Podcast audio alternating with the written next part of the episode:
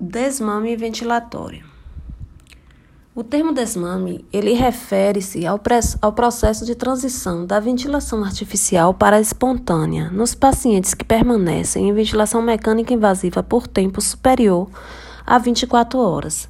Essa frase, ela veio do Consenso Brasileiro de Ventilação Mecânica de 2007. Porém, ela é muito atual até nos dias de hoje porque é um termo bastante discutido nas UTIs, a questão do tempo que leva para fazer um desmame de um paciente no aparelho ventilatório e principalmente do tempo de ventilação mecânica, que é muito lesivo para esses pacientes. Tipos de desmame. Existem três: desmame simples.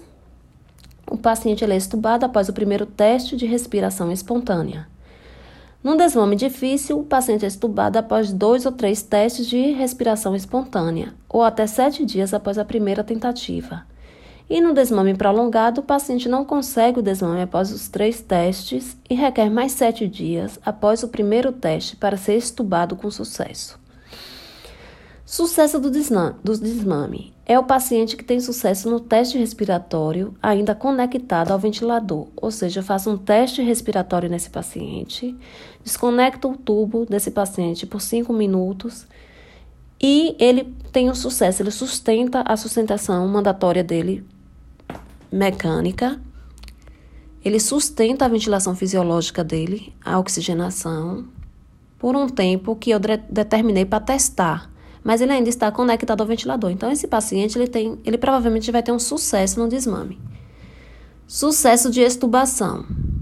Paciente que tem a prótese endolaríngea retirada durante a extubação, ele passa por o teste e não é reintubado nas primeiras 48 horas. Ou seja, quando eu tenho um sucesso do desmame da extubação, o meu paciente tem a retirada, ele tem a, a decanulação perfeita, retirada na extubação, passa no teste de respiração espontânea e não precisa ser entubado. Ele sustenta a própria respiração após 48 horas de desmame.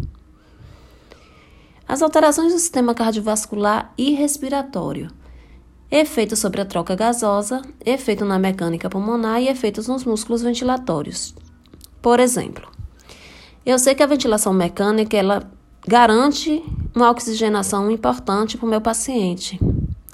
Mas eu sei que o paciente também ele pode ficar acomodado a essa troca gasosa mecânica. Ele não tem é, participação né, nessa mecânica respiratória. Isso altera muito a questão da complacência pulmonar dele, da capacidade que o pulmão tem de se elastecer e de retornar. E isso causa um efeito no músculo respiratório, causa porque o músculo fica hipotônico, ele fica fraco. O paciente não está usando volitivamente o seu músculo, o seu músculo.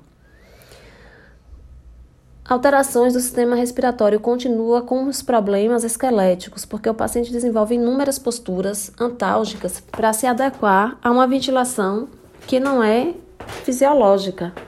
Então, geralmente ocorrem muitas lesões, principalmente das fibras tipo 1 e 45% das fibras tipo 2 na musculatura abdominal diafragmática. A musculatura é muito importante para estar, tá, que precisa estar tá para fazer uma troca gasosa importante. Normal. Gaia, em 2002, em estudo em animais, comparou a ventilação mecânica e o dano ao diafragma. Ele indicou nesse trabalho que o aumento da força através do ventilador mecânico, começava a atrofiar as fibras musculares após 12 horas de ventilação mecânica. Eles liberavam a protease após 18 horas. O ácido lático e todas as proteases do músculo eram liberadas porque o músculo estava em excesso hipoativos, em desgaste, e causavam estresse oxidativo em 24 horas. Em 48 horas, os pacientes já apresentaram perda da massa muscular. E em três dias de ventilação mecânica já ocorria lesão da miofibrila muscular. Young, 91, relata que 50% da capacidade do diafragma de gerar força após 50 horas, 58 horas de ventilação mecânica eram perdidas. E Capdeville, em 2003, relata que 48 horas de ventilação mecânica já é o suficiente para gerar atrofia nos fibras tipo 2, contrato de susceptibilidade à fadiga em coelhos.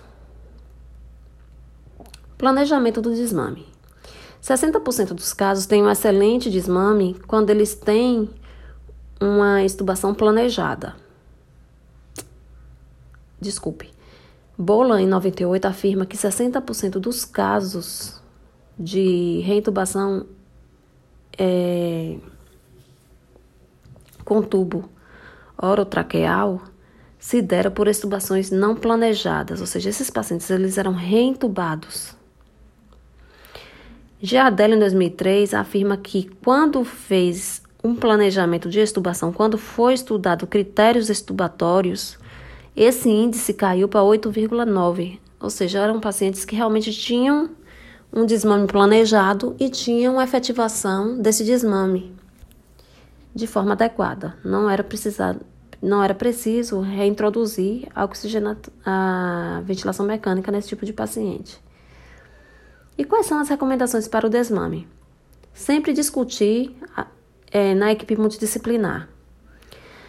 Identificar e avaliar diariamente o paciente, visando a descontinuação da ventilação mecânica. E eu tenho que avaliar esse paciente como um todo e diariamente. Então, eu já tenho que ir dando um, uma descontinuidade nessa ventilação mecânica, seja por 5, 10 minutos a cada uma ou duas horas. Eu preciso conversar com o médico para realizar a suspensão diária da sedação. Eu preciso que esse paciente tenha drive, esteja consciente para que faça o processo de extubação perfeito.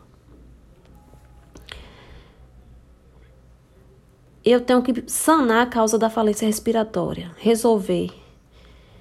Esse paciente ele tem que apresentar uma pressão parcial de O2 maior ou igual a 60 miligramas de mercúrio, que é a pressão parcial fisiológica de todo mundo.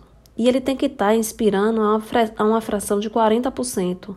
Eu tenho que ofertar 40% em vez de 100%, que esse paciente ele já tem capacidade de fazer a própria ventilação a 40%, que é o que a gente faz normalmente. A gente, venti, a gente respira 40%. A PIP de 5 a 8, a depender do caso. Hemodinâmica tem que estar estável, boa perfusão tecidual, vasopressor. O paciente tem que estar sem uso de drogas vasopressoras, sem uso de drogas que alterem a hemodinâmica dele. A ausência de insuficiência cardíaca descompensada, arritmias, paciente capaz de realizar esforço respiratório, pacientes que têm um drive respiratório. Equilíbrio eletrolítrico normal. Esse paciente não pode estar usando nada, soro, é, ginger, nada que lactato, nada que tenha que, que altere a função eletrolítrica dele. Isso tem que ter completamente certeza que esse paciente não vai ter nenhuma intervenção cirúrgica próxima, porque é preciso reentubar o paciente para isso. Teste de autonomia, de autonomia respiratória, TRE. Geralmente a gente usa pressão controlada, PSV, de 5 a 7 é, milímetros, 5, 5 a 7 centímetros de água, em tubo T durante 30 a 20, 120 minutos. O tubo T ele funciona como uma resistência inspiratória e o paciente consegue vencer a resistência do tubo T. É um teste de autonomia, ou seja, ele tem drive, ele tem força. Monitora sinais vitais, frequência cardíaca, pressão arterial média, frequência respiratória, padrão muscular ventilatório, troca gasosa, estabilidade hemodinâmica e conforto adequado. Observa se esse paciente está respirando confortavelmente. Monitora também os sinais de insucesso do desmame. Quais são esses sinais? Se esse paciente cursa com alguma alteração que vá ser impeditivo de fazer um desmame. Então, a gente tem que assinalar esse item também. Sinais de intolerância ao teste de, de esforço respiratório ou de respiração espontânea. A frequência respiratória aumenta para 35, esse paciente está com insucesso, o paciente está sensível ao teste, ele não está tolerando. A saturação, ele começa a desaturar, a saturação começa a cair para baixo de 90%, ele está respondendo negativamente ao teste.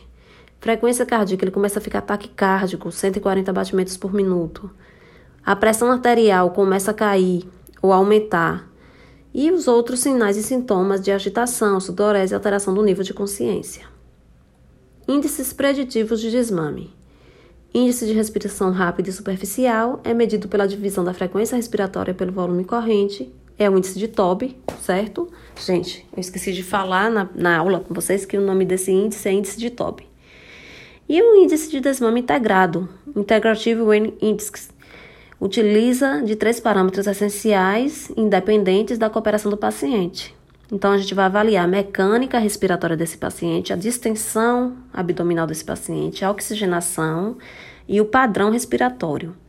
Eu vou ter a, a complacência de, do paciente vezes a saturação dividido pelo fluxo e pelo volume corrente.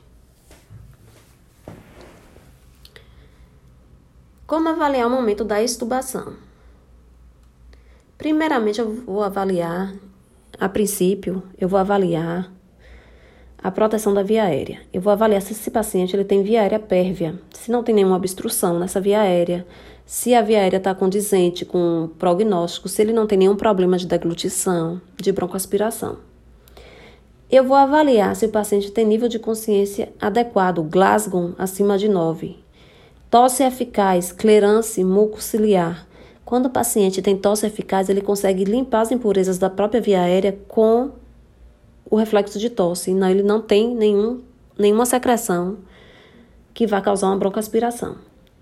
Pouca secreção, um paciente que não tem necessidade de terapia de higiene brônquica ou de aspiração em uma ou duas horas. Avaliar a permeabilidade de via aérea. Testar a permeabilidade da via aérea em pacientes com maior risco para estridor laríngeo e obstrução através de Kufilik test realizar THB em vias aéreas antes da desinsuflação do cuff. O Test é um teste qualitativo, porém a literatura traz que ele não é muito fidedigno, que ele é mais subjetivo. Quando nós é, aumentamos a pressão do, do cuff, da bolha que tem na cânula, nós insuflamos, é, o ar fica completamente obstruindo a passagem. Então, a minha a parte laringe abre porque o cuff ele distende a, vinha, a linha a via aérea e aí ocorre passagem e fluxo de ar tranquilamente. Quando esse cuff está desinsuflado, eu não tenho escape de ar importante. Então, é, eu vou ter uma obstrução de via aérea. Então, eu percebo que não tem via volume passando pelo estridor. Eu pelo, pela ausculta. Então, eu vou observar que ocorre uma obstrução de via aérea. Então, esse paciente pode ser que não seja um paciente indicativo para o desmame, tá? Então, eu tenho que sempre observar através do Kufilac test a patência da via aérea superior. Quanto essa via aérea está pérvia, está boa para fazer o desmame.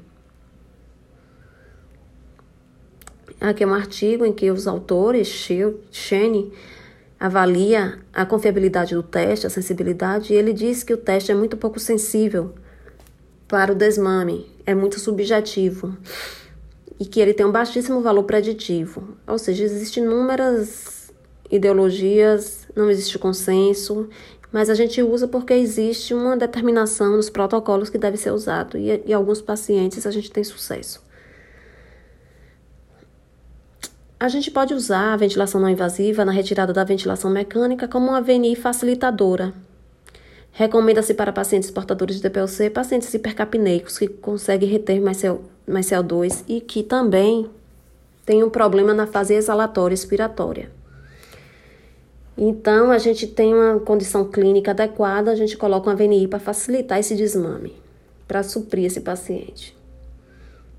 A VNI também pode ser preventiva, quando a gente realiza a extubação, imediatamente a gente protege esse paciente com a VNI, principalmente pacientes hipercápicos, pacientes que retêm muito CO2, pacientes TPOcíticos.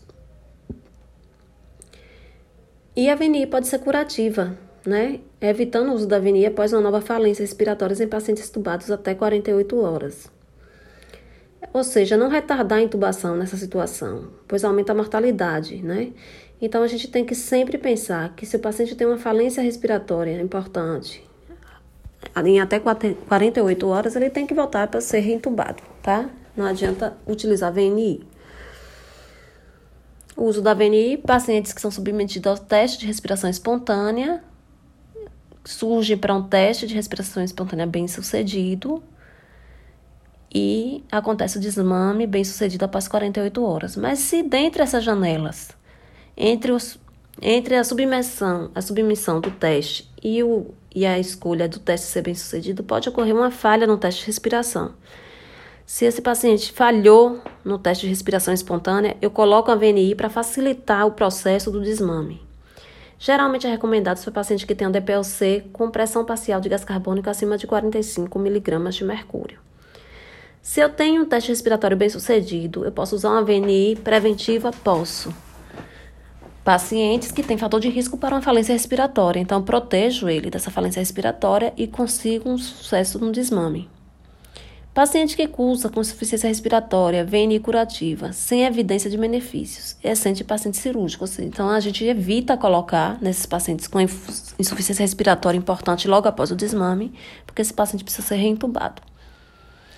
Na falência do desmame, o que fazer? Procurar identificar a causa da falha, reconduzir o paciente para o suporte ventilatório que proporcione conforto respiratório e trocas gasosas adequadas por até 24 horas para poder repetir o teste de respiração espontânea.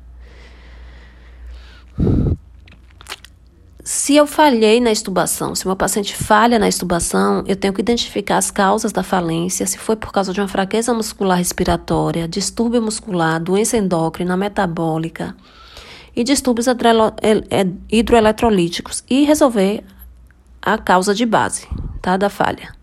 Reentubar o paciente o quanto antes, assim que possível, reiniciar um novo processo de retirada da ventilação. Num desmame prolongado, indicar traqueostomia porque esses pacientes que falharam repetidamente ao teste de respiração espontânea, a partir do sétimo dia de ventilação mecânica, eles precisam é, proteger a via aérea do paciente e assim eles indicam uma traqueostomia para viabilizar a via aérea. Realizar o treinamento muscular inspiratório, né? Observando sempre índices de, é, de pressão expiratória máxima abaixo do tolerável. Ou seja, eu tenho que indicar para esse paciente uma pressão expiratória que não faça esse paciente forçar muito a respiração. Então, eu tenho que treinar a musculatura dela pelo modo ventilatório. E eu vou realizando o teste de respiração espontânea com o uso de, da peça T diariamente. E observar a tolerância, sempre. Observar que a frequência respiratória desse paciente tem que estar inferior a 35, a saturação tem que estar acima de 90, a frequência cardíaca não pode estar acima de 140, tem que estar menor nos níveis fisiológicos. A pressão arterial dele tem que estar mantida, não pode estar acima de 18. Então, sempre que eu realizar o teste de respiração espontânea com peça do tubo T, esse paciente ele tem que tolerar o teste. Ele só tolera o teste, eu só sei que ele está tolerando quando ele não altera os sinais no monitor. Os sinais vitais dele estão normais, não estão alterados. É importante realizar repouso noturno na ventilação assisto controlada e no caso de falha, e sempre visar uma nova tentativa de desmame 24 horas depois, para esse paciente poder descansar.